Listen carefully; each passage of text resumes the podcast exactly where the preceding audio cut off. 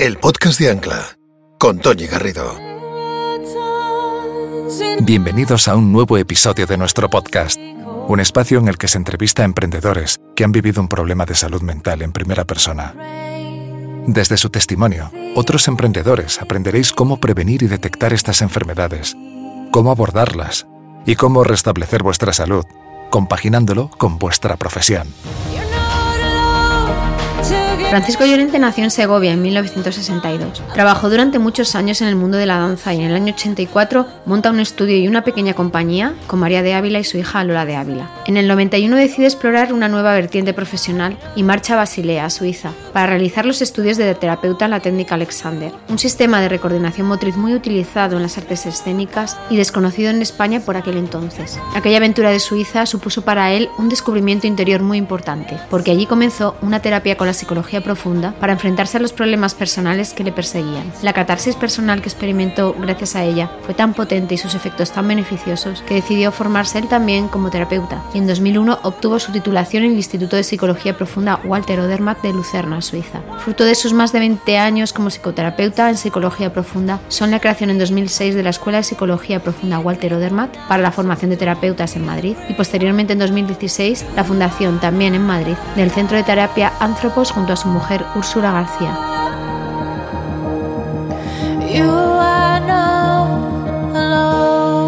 Querido Francisco, sé muy bienvenido a este nuevo capítulo del podcast de Ancla. Muchísimas Estoy gracias. encantada de tenerte aquí con nosotros. Este podcast va a ser muy, muy pragmático y muy práctico porque nos va a poner en contacto directo con una herramienta importantísima para el tratamiento de, de los desequilibrios ¿no? de, del, del, de la mente ¿no? y del equilibrio cuerpo y mente, que es la psicoterapia. Entonces tú como gran especialista de, de esta disciplina nos vas a, a, a, regalar un podcast con un contenido que estoy segura que nos va a encantar a todos los escuchantes. Así que estoy deseando empezar contigo y que nos cuentes cosas. Para marcar un poco nuestra conversación, uh -huh. Francisco, ¿qué es la psicoterapia? La psicoterapia es eh, la intervención que hacemos en la psique, en la personalidad de un ser humano, con el fin de tratar y, desde luego, curar los trastornos o perturbaciones que tienen su origen en ella. Tú especialmente eres especialista en psicología profunda. Uh -huh. ¿Qué es la psicología profunda? Pues la psicología profunda o psicología analítica, como también es su nombre, es eh, una de las ramas principales de la psicología que procede de, Sigmund Freud. ¿no? Con la psicología profunda eh, estudiamos el alma y la personalidad del ser humano. Y mmm, la psicología profunda se caracteriza por ir al fondo de las cosas. Eh, para sanar un problema hace falta saber cuál es su origen y con la psicología profunda vamos a conocer cuál es el origen del problema y además también tenemos las herramientas para posteriormente no solo localizarlo, sino sanarlo. ¿Y qué aporta la psicología profunda a la terapia y a la psicología? Pues mira, aporta eh, soluciones duraderas. Cuando tenemos un problema psíquico, eh, lo que queremos todo el mundo es eh, salir del paso, pero no salir del paso con parches, porque cualquier intervención que no sea una intervención sólida termina con el tiempo por manifestarse el problema por otra, por otra vía, ¿no? Uh -huh. O bien se vuelve recurrente, o bien aparece de otra forma. Eh, nosotros nos, eh, nos acercamos a, al origen y vamos a sanar y a resolver el problema desde el, desde el fondo, ¿no? Porque de lo que se trata es de saber cómo tratar esa angustia, esa ansiedad, ese miedo, esa depresión o ese sufrimiento que en definitiva tienen las personas, ¿no? Y mm, solucionarlo de una forma definitiva. Y, y, ade y, además, uh -huh. fíjate, dar a la gente también herramientas para que se pueda defender de ello cuando aparece, fortalecerles y luego que se sepan ellos apañar. Me parece muy interesante esto de las herramientas, que va al hilo con la siguiente pregunta. ¿Qué, qué medios, qué herramientas utilizáis vos, vosotros en la psicología profunda para poder averiguar el origen de los síntomas que se manifiestan en los trastornos psíquicos? Pues eh, nosotros utilizamos en la línea de trabajo que, de la que yo vengo uh -huh. medios que proceden de Carl Gustav Jung, que fue un gran psicólogo profundo y psiquiatra, eh, que estudió y que fue discípulo de Freud. ¿no? Mi profesor estudió con, con, Carl Gustav Jung y los medios de trabajo que tenemos son especialmente o bastante enfocados en, en los de Jung. Y son la interpretación de los sueños, la eh, interpretación simbólica de los dibujos del inconsciente, las asociaciones y la imaginación activa, principalmente. Y esas son las cuatro herramientas principales. Pues Francisco, que me gustaría que nos dieras ejemplo de, cada una de ellas, pues para que el escuchante sepa de qué estamos hablando y lo aterricemos. Pues mira, los, los sueños son recuerdos de experiencias que tenemos mientras dormimos. Y Mm, es importante que saber que no se pueden tratar de forma literal, eh, excepcionalmente, ¿no? Eh, pero normalmente hay que acercarse a ellos desde un punto de vista simbólico. Hay que entender lo que significan. Los sueños nos traen muchísima información sobre el desarrollo de nuestra personalidad y aportan mensajes clarísimos y una mm, visión muy mm, precisa de cómo es el desarrollo que tenemos en cada momento y qué necesitamos para enfocarlo. Lo importante es saber, saber lo que significa. Te pongo un ejemplo. ¿no? Un paciente me cuenta un sueño en el cual va por la calle con sus hijos adolescentes. Y eh, de pronto eh, les pierde de vista, eh, se, se, empieza a desorientar y entonces empieza a caer en una confusión y en una depresión muy grande porque ha perdido a sus hijos. Fin del sueño. Este sueño eh, le está diciendo, en un sentido también literal, que está perdiendo contacto con sus hijos adolescentes. Porque tenía, tenía, hijos adolescentes. Sí, sí, claro, claro. Además es que en el sueño los hijos eran sus hijos, no eran unos, unos, hijos de cualquiera. Porque a veces en los sueños tenemos, eh, aparecen personas que sabemos que es esa persona, pero no es su cara. A mí me ha pasado alguna vez. Bueno, hay que después saber interpretarlo. Bueno, en este caso, si eran sus hijos, y entonces, pues claramente a este señor lo que le estaba pasando es que estaba perdiendo el contacto con sus hijos adolescentes, que es algo que sucede mucho, porque la fractura generacional se nota mucho en el, mm, paso de la infancia a la adolescencia. Hay mucha gente que mm, pierde el contacto con los jóvenes, ya no les entiende, o los jóvenes pierden el contacto con los mayores, que suele pasar también, y entonces empieza a haber una brecha muy grande de comunicación. El sueño le estaba diciendo que eh, por el camino por el que iba estaba perdiendo el contacto con sus hijos adolescentes. Y además, eh, a un nivel personal, eh, le quería decir algo que tenía que ver con su propio problema. Este hombre estaba especialmente mm, desesperanzado, vivía un momento un poco depresivo, porque era una persona que se acomodaba mucho a las expectativas del entorno y entonces, pues bueno, había perdido su idealismo. Y esto es lo que le dice el sueño, porque sus hijos en su edad adolescente simbolizan el héroe, simbolizan ese aspecto idealista que el joven tiene. Y entonces este hombre había perdido ese punto de vista idealista sobre la vida y claro, eh, estaba mustiado. Y el sueño le estaba hablando con muchísima claridad de qué es lo que le estaba sucediendo, tanto en la relación con sus hijos como en este caso concreto consigo mismo y la pérdida de sus ideales, que es una pérdida muy, muy clara. Luego hablaremos más de ello. Eh, también tenemos luego eh, los de la interpretación de los dibujos del inconsciente. Eh, normalmente pedimos a, una persona que viene a la consulta al principio que nos haga un dibujo del inconsciente con un formato concreto y unos colores y lo interpretamos simbólicamente porque mm, dejando fluir de forma inconsciente aparece con mucha claridad el, objeto del, del trastorno del problema. El dibujo está siempre enfocado en una pregunta concreta. Eh, cuál es el origen de mi problemática, por qué me pasa esto o cómo me siento en general. Y entonces, bueno, eh, se trata de, interpretar de la misma manera que los símbolos, pero en el dibujo, y es una, es, es, una penetración extraordinaria. A veces parece que es que tienes rayos X porque puedes ver a una persona por dentro a través de un dibujo, ¿no? Y le, puedes, y le puedes hacer un diagnóstico clarísimo. Las asociaciones es un método también eh, de Jung, que se trata que a través de la repetición de una palabra eh, concreta que se ha buscado, una palabra irritante, eh, una palabra irritante. Sí, normalmente se selecciona de una manera concreta, ¿no? Y entonces eh, esto, a través de la repetición de esa palabra y la asociación con otras, suele llevarnos a poder rescatar imágenes antiguas, es decir, recuerdos que tenemos olvidados, o también potenciales que no hemos desarrollado y que surgen de una manera importante para que los veamos. ¿no? Y la imaginación activa es el último medio de trabajo y uno especialmente mm, sutil y sensible, es la representación del ideal. Se trata de crear imágenes esenciales en la conciencia que sirven para mm, trasladar la energía psíquica a ellas y tener una orientación concreta. Y para también solucionar traumas antiguos o enfocar potenciales. Te cuento un ejemplo personal. Mira, yo tuve siempre un problema con la autoridad. Eh, la presencia de personas con autoridad o con uniforme me, ponían muy nervioso. Cuando eras pequeño, ¿verdad? Pero muy nervioso, no, no, ya hasta de mayor, ¿no? Y cuando hice eh, mi trabajo con la psicoterapia, porque antes de, de ser eh, fraile uno es cocinero, entonces que uno tiene que prepararse para hacer estas, estas cosas, ¿no? Pues en mi terapia, mi terapeuta, cuando surgió este problema y hablamos de ello, eh, rescatamos a través de un trabajo, de un sueño, no recuerdo bien, una situación que yo recuerdo de mi infancia en el colegio, en la cual, pues, en fin, eh, había una disciplina y nos trataban de una manera muy, pues muy, muy, muy violenta.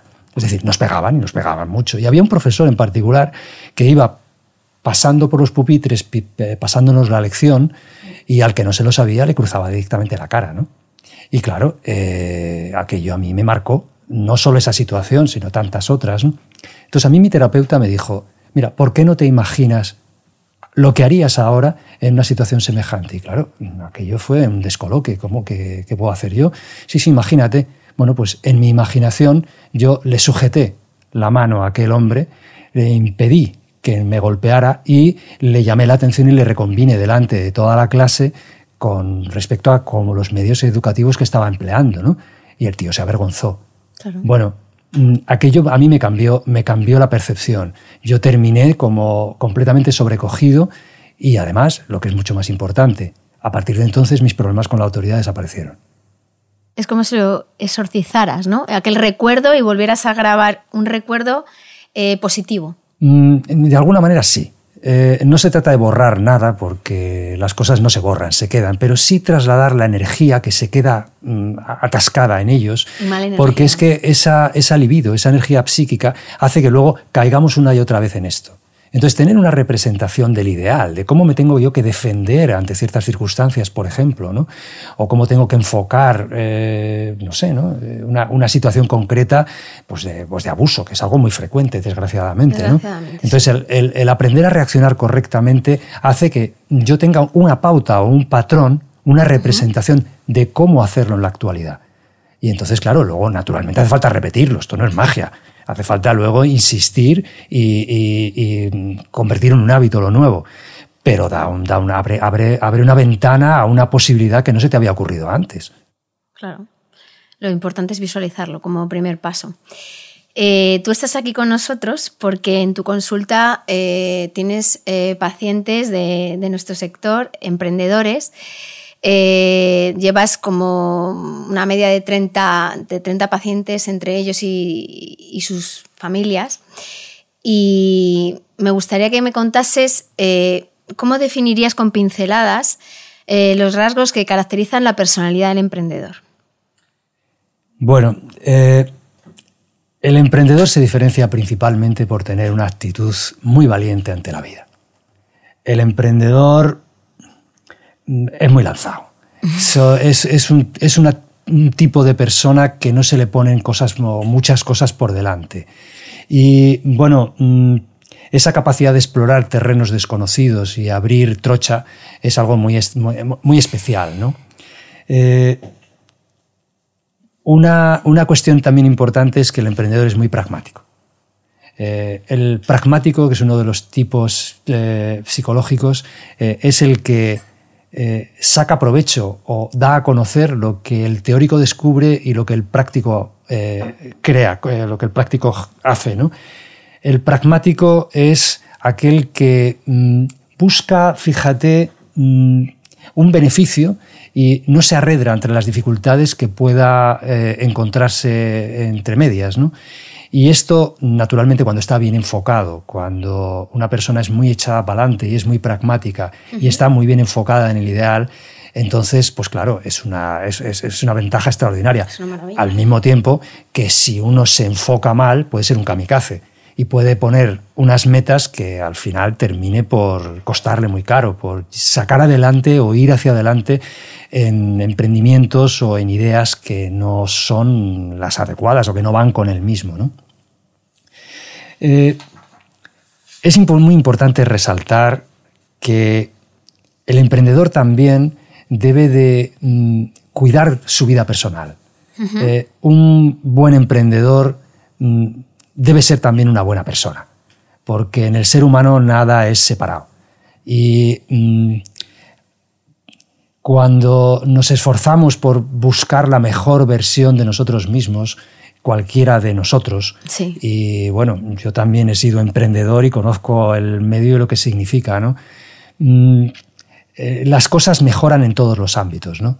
Y esta mm, visión de conseguir el éxito solo a través de el, dinero, el, poder, y la influencia es una, es una manera bastante limitada de entender lo que significa un ser humano. ¿no? a, lo mejor se desvirtúan un poco en el camino hacia ese lado, ¿no? Y eso es lo que hay que intentar de, enfocar de nuevo. Pues desgraciadamente hay mucho de esto y los modelos en la sociedad tampoco es que ayuden en este sentido, ¿no? Y entonces pues se valora muchísimo lo que significa triunfar económicamente o socialmente, ¿no? pero que una persona triunfe creo que tendría que tener un sentido bastante más integral, ¿no? Eso y eh, cuidar aspectos muy esenciales de su vida, como son su relación de pareja, su familia, sus amistades, asimismo el disfrute, cultivar su educación. Son cosas que muchas veces se dejan de lado por el afán del emprendimiento y por la propia presión, porque el medio es muy, muy, muy exigente, es tremendo. Y Francisco, ¿Qué has aprendido tú del tratamiento de, los emprendedores a lo largo de este tiempo? ¿Qué has aprendido del emprendedor? Bueno, yo he aprendido muchas cosas, ¿no? Y hay muchas que me fascinan de ellos, esa personalidad tan, tan echada para adelante. Y fíjate que ese carácter heroico que se descubre en, el emprendedor eh, es algo que resulta... Mm, como, mitológico, me decías en la preparación de la entrevista. Mira, eh, esto le conecta con el arquetipo del héroe en todas las culturas. ¿no? Como decía el gran antropólogo eh, Campbell, Joseph Campbell, eh, en su libro sobre el héroe de las mil caras, el héroe es aquel que da todo de sí para convertir un ideal en realidad. Y entonces, eh, cuando un emprendedor mm, conecta en su idea con un ideal, que es una aspiración esencial, se convierte en un héroe mitológico, una persona que va abriendo camino, que va trayendo a los demás cosas que normalmente ellos o no se atreven o no han podido, o no han podido hacer. O, ni imaginan. Claro, claro. Y por eso es una de las cuestiones que la sociedad valora tanto, el emprendimiento, porque, claro, eh, tiene ese carácter heroico y abre caminos que otras personas no se han atrevido a hacer. Y bueno, pues eh, cuando contemplo esto en el carácter de los emprendedores con los que trabajo, pues francamente es algo que me causa muchísimo respeto y, aprendo mucho de, ello, ¿no? Y también como a mantenerse chisposo y joven. Y tú me contabas que además ellos son muy disciplinados, ¿no? Con la terapia, o sea, los resultados vienen enseguida, ¿no? Me comentabas, que son muy reactivos. Como, como se trata de que el emprendedor es mm, muy pragmático y busca resultados, eh, no, se, no, se, somete tanto a prejuicios culturales o morales. ¿no? Entonces, eh, a poco que ve un resultado, se lanza.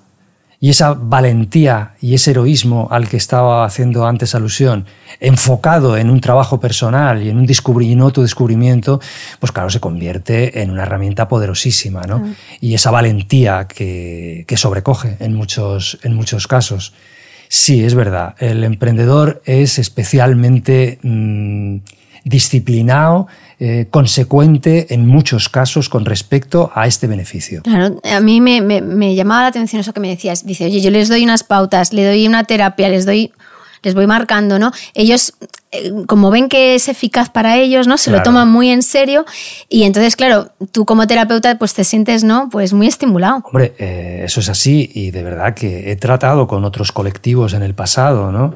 Y como colectivo, yo creo que es el colectivo de los emprendedores es el que estoy viendo mejores resultados y es en cuanto a este enfoque y esta actitud de que no se les ponen las cosas por delante, ¿no? Y que, bueno, pues realmente es un ejemplo que ojalá, otras personas también tuvieran en, el, en, un trabajo terapéutico. ¿no? Y eso estaba vinculado también con el tema de la riqueza, ¿no? que ellos, eh, eso luego se traslada ¿no? a esa riqueza emocional, eh, a esa riqueza en cuanto material de la empresa, los resultados van mejorando. Claro, mira, eh, lo que yo voy viendo en las personas según van evolucionando es que los resultados económicos en sus empresas van, van también van en la misma línea. Sí, porque son más eficientes en el trabajo. Claro, y cuando solamente está uno enfocado, como decíamos antes, en la riqueza eh, exterior, pues claro, faltan muchas cosas. Si consideramos la riqueza como algo bastante más integral, eh, nos daremos cuenta que una persona rica es una persona que hace prosperar las cosas a su alrededor y hoy día es verdaderamente importante que mm, el emprendedor se convierta en una punta de lanza de un ser humano completo. Un ser humano que es una persona íntegra. Íntegra no solo en el sentido de honradez, sino completa. Y que contemple otras facetas de su vida para aplicar en ellas, fíjate, todo, lo, todo el carácter, toda su impronta, toda su valentía.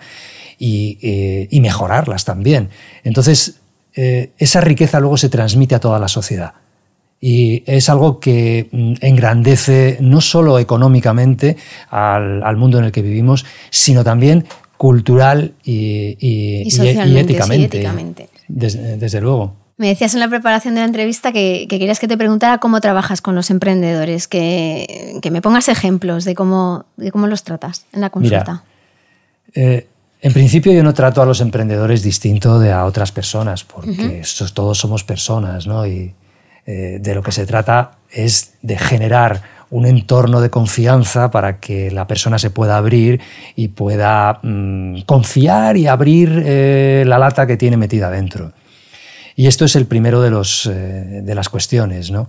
Mm, después se trata de poder hablar de las cosas y que esa persona se sienta escuchada que esto también es muy, muy importante. Y luego, pues naturalmente, en función de cuál es la problemática, pues se trata de aplicarlo, porque no es lo mismo padecer una depresión, tener una angustia, una neurosis de angustia o un principio psicótico. Entonces, cada eh, patología hay que enfocarla de una determinada manera, ¿no?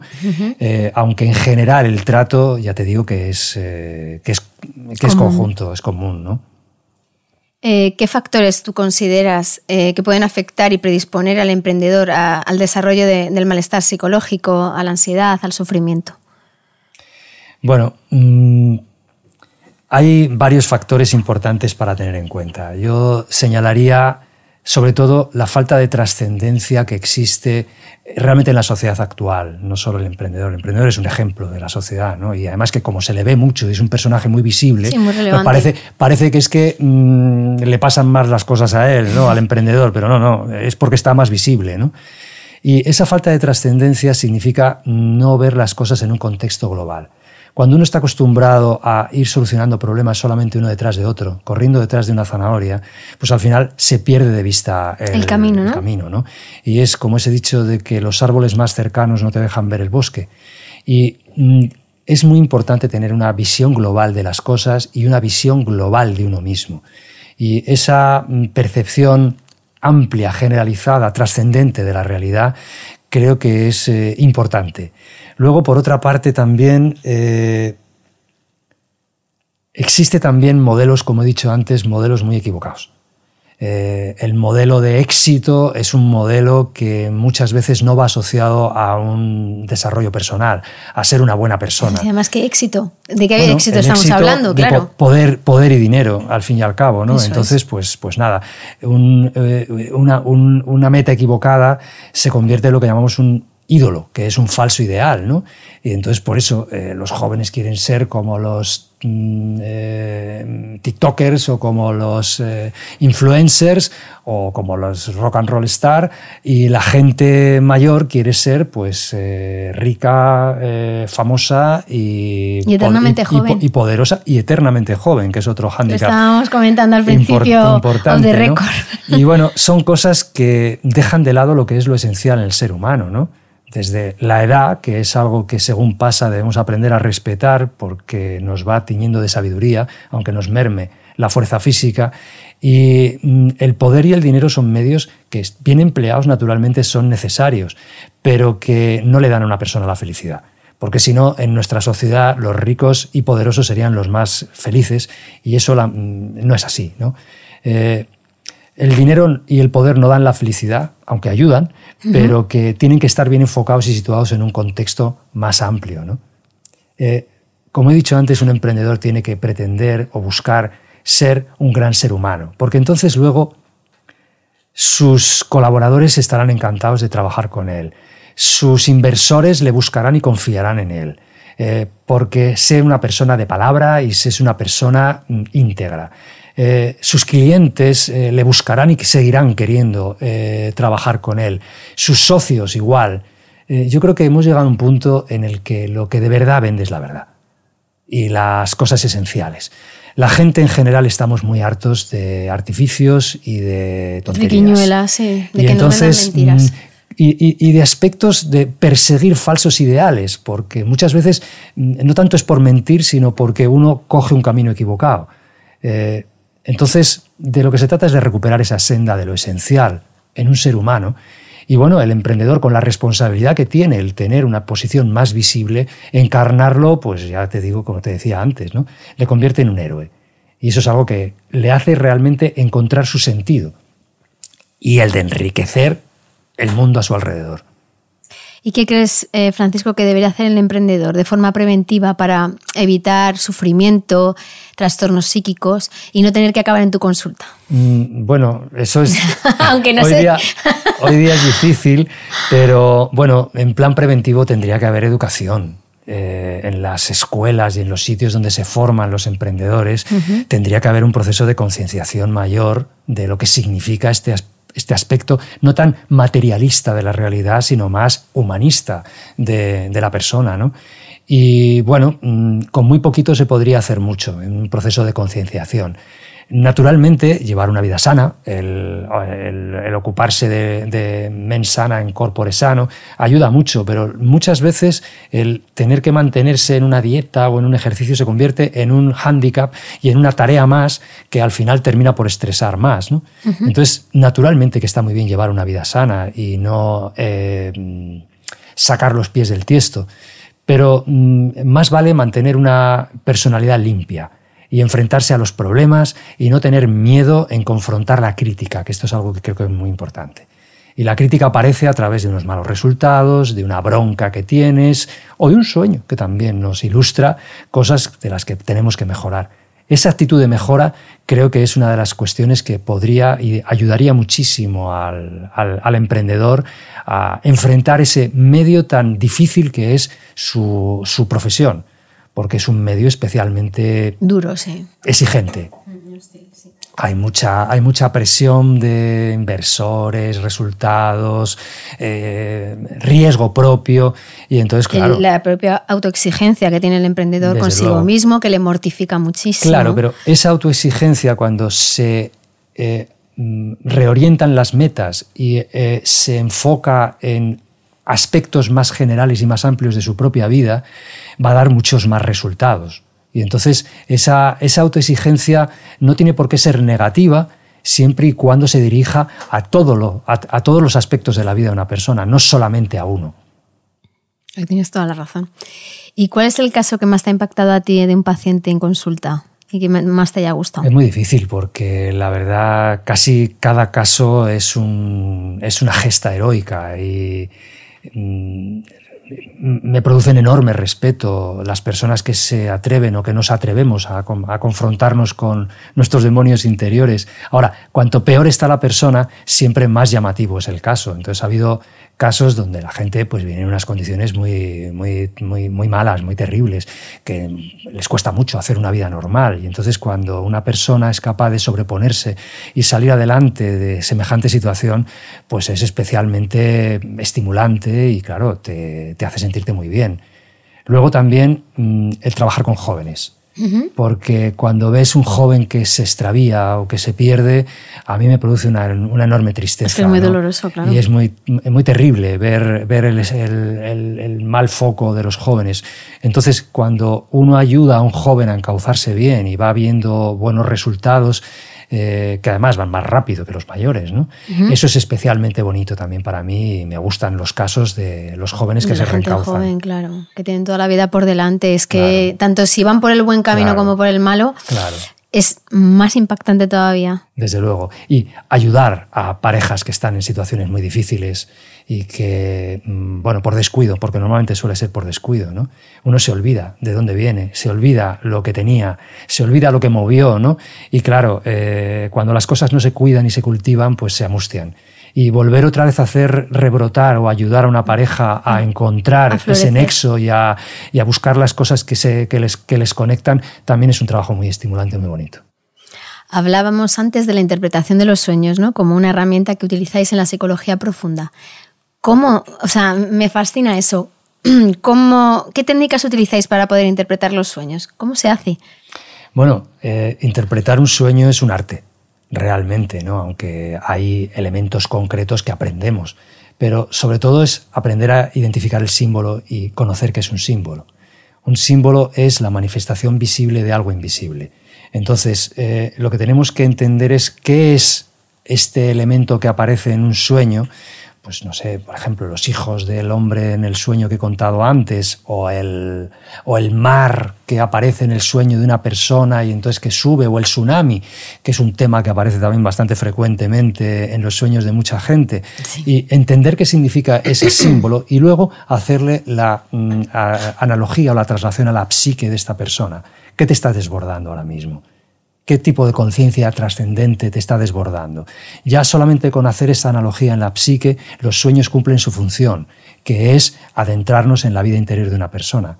Freud decía que los sueños es el camino real para entrar en el inconsciente de los seres humanos, es decir, en lo que tenemos por dentro que no conocemos.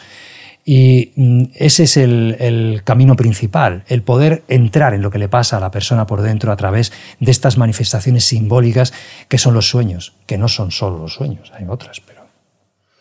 Pues a mí lo que más me llama la atención de eso, ¿cómo, cómo puedes diferenciar lo que es literal, cuando, aparece, cuando es algo literal, de cuando es simbólico? ¿Cómo sabes cuando...? Mira, mm, normalmente los sueños tienen un contenido simbólico.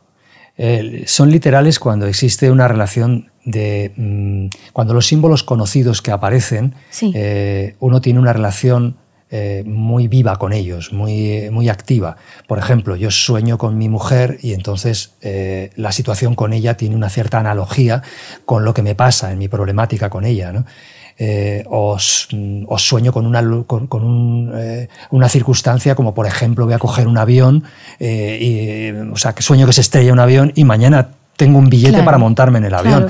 Bueno, pues yo tendría cuidado en saber si cambio mi vuelo o no lo cambio. De hecho, más de una persona ha evitado otros eh, accidentes haciendo caso a sus sueños. Pero esta literalidad del sueño suele ser excepcional. La mayor parte de las veces es a un nivel simbólico. Entonces, eh, casi todos los sueños tienen esta interpretación a nivel subjetivo, es decir, a nivel de el, soñante, y los elementos que aparecen en los sueños son eh, reflejo de aspectos de su propia personalidad que tiene que llegar a conocer.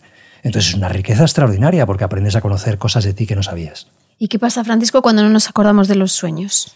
Bueno, pues que tenemos una puerta cerrada a nuestra vida interior y, es una lástima porque es una vía para conocer muchas de nuestra, de nuestra, de lo que nos sucede por dentro. ¿Y por qué ocurre? Pues mira, puede deberse eh, a, varios, a varias cuestiones. Una de ellas es la medicación, cuando hay personas que toman medicación, sobre todo medicación eh, psiquiátrica, o drogas o alcohol o otros tipos de medicaciones también. La medicación suele o mm, trae consigo y las drogas un efecto de bloquear el recuerdo, porque soñar soñamos todas las noches entre seis y diez veces. Lo que ocurre es que lo que bloqueas es el recuerdo, ¿no?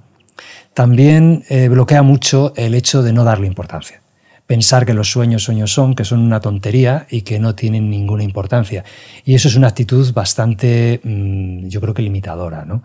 Eh, que no conozcamos una cosa no significa que sea una estupidez, porque cuando uno se da cuenta de cuánto me puede enriquecer en lo práctico, pues entonces me abro, me, abro a ello. ¿no?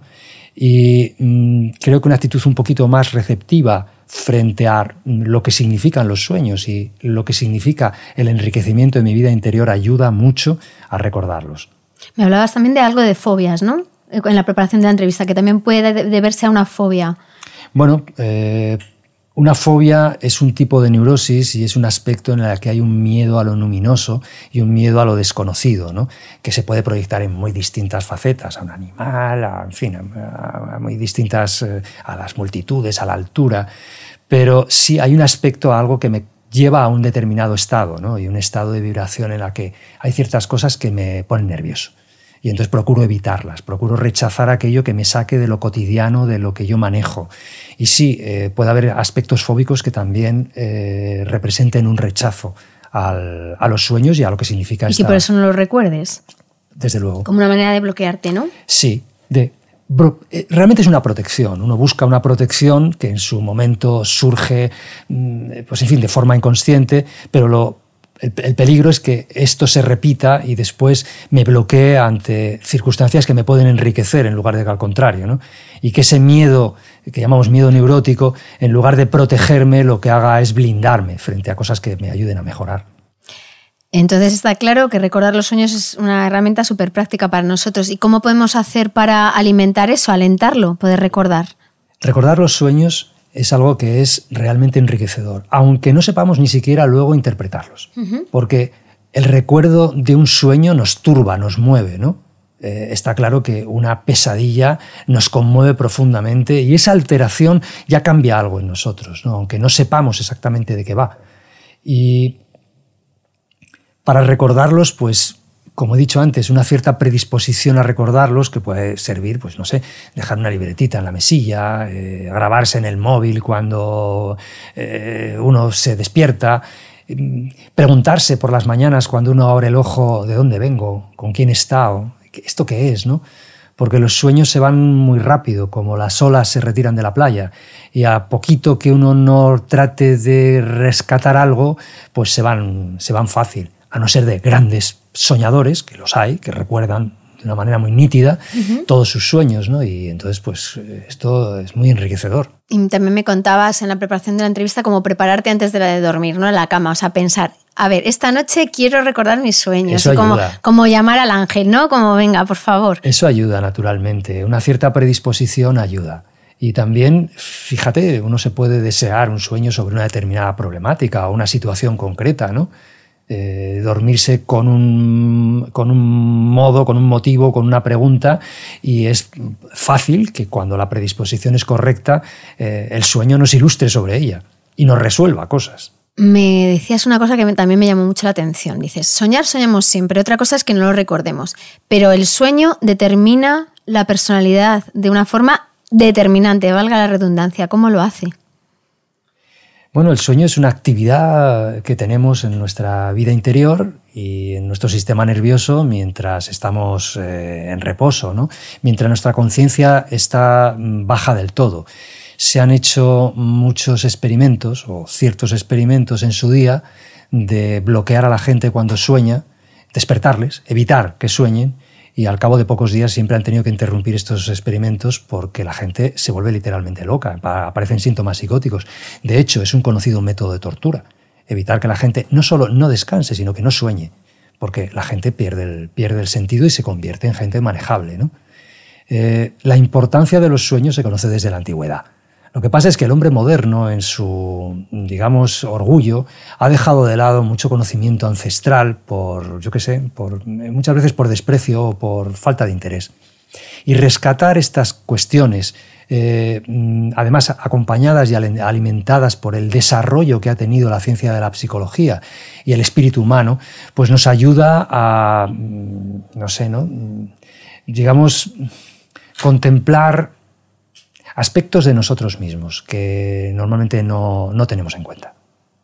Sí, es como si el hombre moderno todo lo que no puede ver con los ojos, ¿no? Lo desecha. y tocar con las manos, Eso. medir con un instrumento. Eso es. Es, un, es un una concepción muy materialista de la realidad y bueno, pues la verdad es que la ciencia eh, debería de poder ocuparse de generar conocimiento como es en alemán la palabra ciencia, Wissenschaft, que significa generar y crear conocimiento, y no solo dedicarse a, mm, eh, digamos, conocer el mundo material que nos rodea. Oye, qué fenomenal, pero que hay otros objetos de estudio en el, en el mundo y uno de ellos lo tenemos muy cerca, Obviamente. es nosotros mismos. Es la metafísica, es, es, que es un elemento de metafísica que ahí está, existe ahí. Y una cosa que también me comentaste, eh, cuando evocas a una persona en sueños, ¿es porque la admiras? No necesariamente. No necesariamente. Puedes admirarla o más bien incluso todo lo contrario. Puede eh, representar un aspecto de ti mismo que resulta muy criticable y que necesitas poner en su sitio. ¿no? O sea, que lo, puede hablar de ti mismo, esa, que evoques a un tercero. En casi, tu sueño. casi siempre es así. Sí. Es muy importante cuando soñamos con alguien en concreto que conocemos, eh, hacer asociaciones con esa persona y preguntarnos qué significa esa persona para nosotros. Eh, y después pararse a ver dónde yo veo esto en mí. Si soy, si la persona que aparece es muy hostil, huraña, eh, manipuladora, ¿dónde tengo yo ese aspecto hostil, huraño o manipulador? Y bueno, pues esto requiere una predisposición a la crítica, como te digo, ¿no? Pero también a la admiración, porque cuando aparece una persona con la que yo asocio aspectos muy positivos, quiere decir que hay aspectos de mí mismo que debo descubrir y debo integrar. Los elementos conocidos en los sueños, los símbolos conocidos, sirven para ilustrarnos sobre aspectos de nuestra propia personalidad. Los negativos hay que transformarlos, los positivos hay que integrarlos, lo cual significa descubrir este potencial y trabajármelo para ser como esa persona que yo admiro en una determinada faceta de mi vida, claro. Al final es mirar dentro de nosotros mismos. Claro, es una guía para mejorar, al fin y al cabo. Pues Francisco, esta conversación ha sido interesantísima y he aprendido un montón contigo y estoy segura que los escuchantes también lo han hecho. Muchísimas gracias. Así que muchísimas gracias por estar aquí, por dedicarnos tu tiempo, tu sabiduría y mucha salud y mucha suerte. Muchas gracias a vosotros por darme la oportunidad de contar, de contar estas cosas y por poder trabajar con este colectivo tan, tan increíble.